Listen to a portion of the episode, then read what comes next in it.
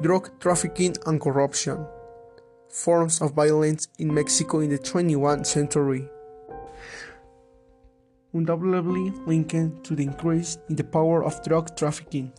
Violence in Mexico has taken a central place in public debate, and he was weakening the government to this inability to confront it.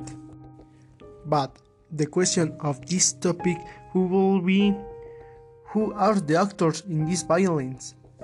What relationship do they have with other social actors from the bottom to the top of the social pyramid?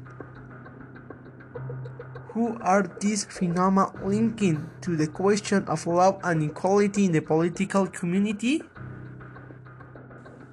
The Mexico of the 21st century is characterized by a disconcerting increase in violence.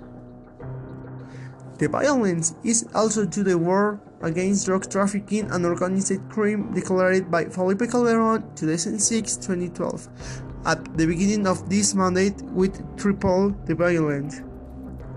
The renewal of violence is undoubtedly linked to the increasing power and activities of criminal groups engaged in drug trafficking and other illicit activities, range from extortion and kidnapping to smuggling and the comforting industry facing human trafficking.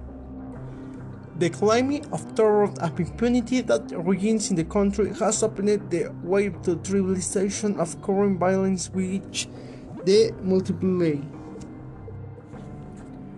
Finally, it shall be noted that violence and abuse of power by the police and the army live in alarming proportions. The question is, what does this mean? Will your government will on your side?